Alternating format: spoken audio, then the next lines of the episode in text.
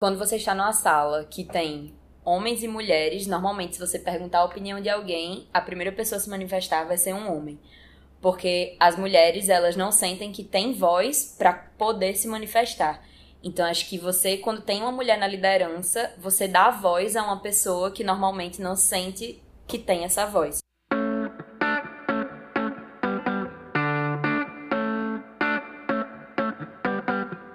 Olá, pessoal! Vamos dar início ao nosso quarto podcast. Hoje vamos falar sobre protagonismo feminino nas organizações. Eu sou Ana Lu, estou no quinto período de Engenharia de Produção, sou atual líder geral do grupo PET Produção. O PET Produção é um programa financiado pelo MEC que oferece diversas oportunidades para a graduação. Hoje, a nossa oportunidade está em, em bater um papo super legal com convidadas especiais. Elas irão se apresentar para vocês. Oi, gente, eu sou a Erika Azusa, jornalista, professora de comunicação, empresária. Tenho a empresa Papo de Mídias, que discute temas atuais da comunicação digital através de eventos gratuitos e cursos pagos nas empresas, focados em comunicação digital. E acabei de estrear o programa na Jovem Pan Natal, chamado Start, que é voltado para o empreendedorismo e tendências digitais. Eu e a Catarina Alcântara. Oi, pessoal, eu me chamo Júlia, sou estudante de engenharia de produção aqui na UFRN e atualmente sou presidente executiva da Produtiva Júnior, empresa júnior do curso de engenharia de produção. A Produtiva está no mercado há 10 anos, atuando com consultoria empresarial. Bom, então vamos ao assunto, né? Liderança. É, desde quando eu assumi o papel de líder no PET Produção, eu consegui desenvolver algumas habilidades que eu jamais pensei que iria adquirir como planejamento, estratégia, é, delegar tarefas, coisas que pareciam simples, mas que eu não tinha ainda colocado em prática. Além disso, eu desenvolvi características pessoais, melhorei minha comunicação, a minha oratória, coisas essenciais para a nossa profissão até. Então, gostaria de saber de vocês, meninas, quais características pessoais vocês conseguiram desenvolver após assumir o papel de liderança? Bom, falando de mim, eu acredito que a principal característica que eu desenvolvi após me tornar presidente na Produtiva foi a autoconfiança e a segurança de quem eu sou e do papel que eu represento. Então, acho que de compreender quais são meus pontos fortes e pontos fracos e agir em cima deles para que eu consiga liderar melhor a equipe que confiou em mim para me colocar nesse cargo. Acho que essa autoconfiança foi o, o ponto-chave assim, para eu me compreender enquanto liderança na produtiva. Eu comecei minha carreira como jornalista, né? Passei muitos anos trabalhando é, com telejornalismo e assessoria de comunicação diretamente. E sempre como repórter eu gostava muito de escutar histórias empreendedoras, né? escutar histórias de líderes. E muitos dos, dos daqueles conhecimentos eu trazia para o meu dia a dia de trabalho. Então, a autonomia que eu tinha nos meus trabalhos para contar as histórias eu tentava é, transformar isso no meu momento de liderança.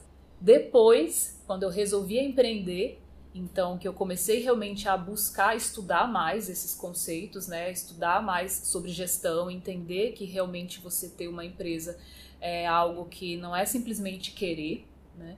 Então, eu acredito que, respondendo sua pergunta, Ana Lu, para mim, o que eu mais tenho aprendido, e eu digo isso porque eu sou uma empresária nova, né? Assim, tem pouco mais de um ano que eu realmente estou empreendendo, e eu acho que o que eu tenho mais, o que eu tenho mais aprendido é a resiliência sabe? Assim, é, é de conseguir observar as coisas que vão acontecendo, entender as coisas dentro do seu contexto e recomeçar sempre que for necessário, sabe? Não desistir, porque realmente a gente, muitos e muitos dias, a gente chega a querer desistir. Né, ser mulher e ser líder no nosso mercado não é fácil. Então, eu acho que para mim hoje o principal ensinamento tem sido esse, assim, de ter resiliência e de acreditar realmente nos objetivos. Bom, é, quando eu assumi o cargo de quando foi para eu assumir o cargo de liderança geral no PET Produção, eu tive uma barreira inicial muito grande, como a Erika falou anteriormente. Ser mulher e ser líder não é tão fácil. E principalmente quando você vai ser um li uma líder num grupo que está acostumado com um líder homem há muito tempo. Então foi essa uma barreira que eu enfrentei de cara desde a etapa do processo para me tornar uma líder. E em alguns momentos eu pensei se ali era realmente meu lugar. Eu fiquei me questionando um pouco sobre isso, se ali cabia uma mulher liderando. Então, ver as outras petianas é, no contato inicial com a liderança me motivou muito a seguir em frente e mostrar para ela que lugar de mulher é liderando, não importa a barreira. Mas a gente sabe que as barreiras acontecem. E elas sim prejudicam o protagonismo feminino. Então queria saber de vocês como vocês acham que essas barreiras surgem e a que ponto elas chegam a prejudicar a presença da mulher na liderança. Difícil. difícil. É uma pergunta difícil. a gente tem quanto tempo mesmo? Porque assim, ó, de diversas formas. Eu acho que a todo momento é, a cultura, a nossa cultura, a cultura ocidental, é, leva a, a mulher a, a, crer que não tem capacidade de empreender, sabe? É, quando a mulher decide empreender, às vezes a pessoa que ela mais confia, seja a mãe, o pai, o irmão, o marido, o namorado, a namorada, a pessoa que ela mais confia vai virar para ela e vai dizer que ela é maluca. Não, você precisa estudar para fazer um concurso público e não empreender sabe? Então, assim, a gente enfrenta muitas, muitas, muitas barreiras. Eu acredito que essas barreiras, cada vez mais, elas estão sendo puladas, né? Esses obstáculos estão sendo pulados, assim, muitas mulheres estão acreditando nisso. E o fato da gente ter hoje mulheres em cargos de chefias, chefias em multinacionais, faz com que a gente se sinta confortável em correr atrás também do nosso objetivo, sabe, enquanto enquanto líderes. Mas não é fácil. Né? Existe realmente entre os homens uma união de força muito grande. Existem sim clubes do Bolinha, né? Assim, as mais as 30 mais que estão ouvindo vão entender o que eu tô falando, né? Os, o clube do Bolinha ali e eles fecham, eles eles muitas vezes você não consegue entrar nesses nesses ambientes, né? Você tem muito mais dificuldade de fechar negócios. Você vê muitas vezes pessoas que estão ali muito mais recentes do que você conseguindo é, é, é, patrocínios, apoios com muito mais agilidade por amizade, não por competência, né? Então é, é, é duro. Eu concordo muito com isso, todas essas barreiras, e acho que uma coisa que é muito presente quando você é uma liderança feminina é a desconfiança. É o achar que sempre você tá fazendo algo bom, mas ficar com aquele, mas será que ela vai continuar fazendo algo bom? Ou será que ela não vai surtar no meio do caminho? E você que estar a todo momento se provando para mostrar que você é mulher e é uma boa líder. E uma coisa não é excludente da outra. E eu acho que essa desconfiança é o que mais dói, porque você fala algo e as pessoas parecem que você precisa de prova para mostrar que o que você tá falando é verdadeiro, que o que você tá falando é correto, é coerente. Então, acho que você sempre ser posta a teste é o que mais é presente. Eu, eu acredito que seja uma barreira muito grande, quando você quer ser líder e você é mulher. A sensação que eu tenho é que às vezes a mulher líder, ela precisa subir muito mais degraus para conseguir alcançar o seu objetivo. E às vezes isso aparece numa simples fala. A partir do momento que você vai para uma reunião de negócio, e, em que muitas vezes o empresário olha para tua cara e fala: "Ah, mas você é uma menina. Olha isso daqui." Já é uma maneira de, de querer minimizar né, a nossa postura enquanto empresário, enquanto líder. Então, é um, um processo realmente de, de, de, esforço, de dedicação e de acreditar que a gente também tem a nossa posição. E, aos poucos, claro, trazer todas essas pessoas para esse ambiente. Né? Porque eu acho que o mais importante é a gente ter um ambiente igualitário. Então, se os homens têm o seu espaço enquanto líder, por que, que a mulher não pode ter? E eu acredito que um ponto muito relacionado a isso é que você precisa passar uma segurança no que você está falando, mas ao mesmo tempo, se você passar demais essa segurança, as pessoas começam a achar você uma pessoa dura demais, ou estressada, irritada, e isso acaba prejudicando de que forma você tem que agir. Você tem que ser dura até que ponto para as pessoas não te verem de uma forma chata ou estressada ou qualquer coisa nesse sentido. Bom, é impossível não falar de mulher e não citar no empoderamento feminino. É, a gente tá falando aqui que tem barreiras, a gente tá contando um pouco das nossas barreiras, mas eu gostaria de saber de vocês como assumir o papel de líder pode influenciar diretamente no empoderamento feminino. É, eu tava vendo um programa de TV esses dias que falava disso, E aí era uma série, na verdade. E aí a protagonista falava no início da série que quando você está numa sala que tem homens e mulheres, normalmente se você perguntar a opinião de alguém, a primeira pessoa a se manifestar vai ser um homem. Porque as mulheres, elas não sentem que têm voz para poder se manifestar. Então acho que você, quando tem uma mulher na liderança, você dá voz a uma pessoa que normalmente não sente que tem essa voz. Eu acho que esse é o principal ponto em relação ao empoderamento feminino. Você consegue que a mulher compreenda que ela tem voz, ela tem direito à fala e as pessoas têm o dever de ouvi-la. Então você consegue demonstrar o que é ser uma mulher, o que é ser força, não em todos os momentos, porque afinal nem todo mundo, você não precisa ser forte em todos os momentos e tá tudo bem. Mas acho que é principalmente isso, você conseguir dar voz a quem normalmente não se sente no direito de falar.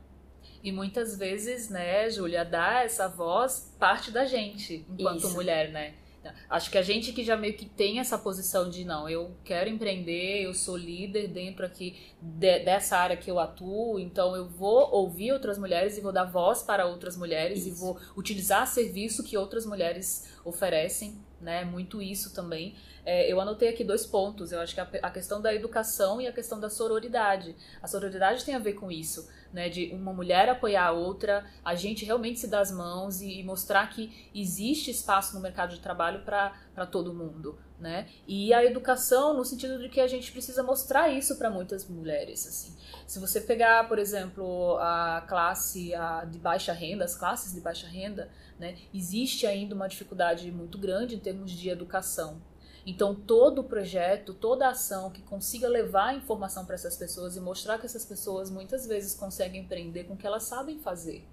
Às vezes é uma mulher, uma dona de casa na periferia que faz um docinho, que vende, mas não consegue organizar como fazer aquilo. Ela é líder dentro do que ela faz. Né? Então eu acho que a gente também tem esse papel assim de, de educar, de fazer ações, de ações de comunicação, ações de, de treinamento, para mostrar para essas mulheres que elas conseguem ser líder dentro da comunidade delas. E isso é algo que tanto a Papo de Mídias como a PET pode estar tá desenvolvendo, né? Agora eu vou pedir para vocês é, deixarem um recado para inspirar as mulheres que estão escutando a gente, inspirarem elas a continuar sendo líder ou a ser líder, a elas terem coragem de dar a voz, como a gente estava falando, né? Para elas se impor, para que outras mulheres também consigam se impor. É, uma coisa muito interessante disso que você falou, que eu tava pensando, é que é muito diferente você ter um homem que apoia a causa feminista, por exemplo, que apoia ter mulheres na liderança, mas não ter efetivamente uma mulher nessa liderança. É muito diferente para uma mulher ouvir de outra que conseguiu su superar todas essas barreiras que a gente falou, você ouvir dela que ela conseguiu superar isso, que ela tá numa posição de liderança, que ela tá fazendo mudança, que ela tá impactando pessoas, do que você ouvir um homem que, por mais que apoie tudo isso, ainda assim é um homem. Então acho que o recado que eu posso deixar é que a gente tem muito direito, a gente tem lugar no mercado, seja ele qual for, e eu acho que a gente levar o poder feminino, por assim dizer, é algo muito importante para que outras mulheres tenham confiança de que elas também podem. E cada vez mais a gente veja mulheres em cargos de liderança, mulheres trazendo impacto para a vida de outras pessoas. O Dia Internacional da Mulher tá aí, né? Nós estamos em 2020 e muita gente ainda chega a afirmar que essa data não precisaria existir. E nós podemos perceber que é uma data extremamente importante ainda para a visibilidade da mulher em todos os seus sentidos, não só em relação à saúde, não só em relação ao respeito, mas também em relação ao mercado de trabalho. Nós ainda ganhamos muito menos do que eles independente do cargo. Eu já passei por isso, de trabalhar numa empresa e numa mesma função ganhar 50% a menos do que uma pessoa que estava lá fazendo o mesmo trabalho, um homem que estava fazendo o mesmo trabalho. Então, a gente olha as estatísticas e pensa: "Ah, é um mínimo, né? É o um mínimo de mulher que passa por essa situação". E, infelizmente não é o dia 8 de março é muito importante para a gente dar essa visibilidade. Assim, nesse sentido, eu queria parabenizar a PET Produção por realizar essa edição focado nesse contexto da liderança feminina e dizer que a mensagem que eu tenho para passar né? Seja você uma estudante de graduação, seja você uma estudante de pós, alguém que já está no mercado de trabalho, está revendo a sua carreira, é de não desistir, sabe? Assim, é de, é de continuar se aperfeiçoando. A gente está vivendo num momento em que as transformações digitais estão atingindo todos, todas as faixas etárias, em que os, as soft skills, né, as habilidades não técnicas, são cada vez mais relevantes na hora de um recrutamento. A oralidade é extremamente importante. Então, se você puder investir no seu desenvolvimento pessoal para poder gerar essa confiança, ter essa confiança e trazer esse sentido da liderança para o seu dia a dia, independente de qual cargo você esteja exercendo, você vai perceber o quanto a sua qualidade de vida vai melhorar. Né? Você vai conseguir não só melhorar a sua vida, mas também, com certeza, incentivar outras mulheres a também levarem consigo esse espírito de liderança. Isso que você falou, Érica, é muito interessante. Eu sei que era meu recado final, mas eu pensei mais em uma coisa. É de trazer outras mulheres. Eu acredito que mulheres que já têm uma noção disso, acho que ninguém tá pronta 100%, ninguém tá 100% segura de si em relação a isso. Mas mulheres que já estão mais à frente nessa luta é, possam realmente ajudar outras mulheres. E que mulheres que, ainda que seja uma minoria de sociedade, mas que as mulheres entendam seus privilégios. Uma mulher branca entenda que uma mulher negra não tem as mesmas condições dela de chegar a um cargo de, liderança, a um cargo de liderança, de ter essa autoconfiança, porque se uma mulher branca já é cobrada, uma mulher negra é muito mais. Se uma mulher heterossexual já é cobrada, uma mulher LGBT é muito mais. Então, que as mulheres também entendam esses privilégios e possam ajudar umas às outras a fazer com que esses privilégios não as diminuam. Bom, então encerramos hoje o podcast com um recado muito especial para vocês mulheres que estão ouvindo a gente. Se for para liderar, lidere, mas que lidere como uma mulher.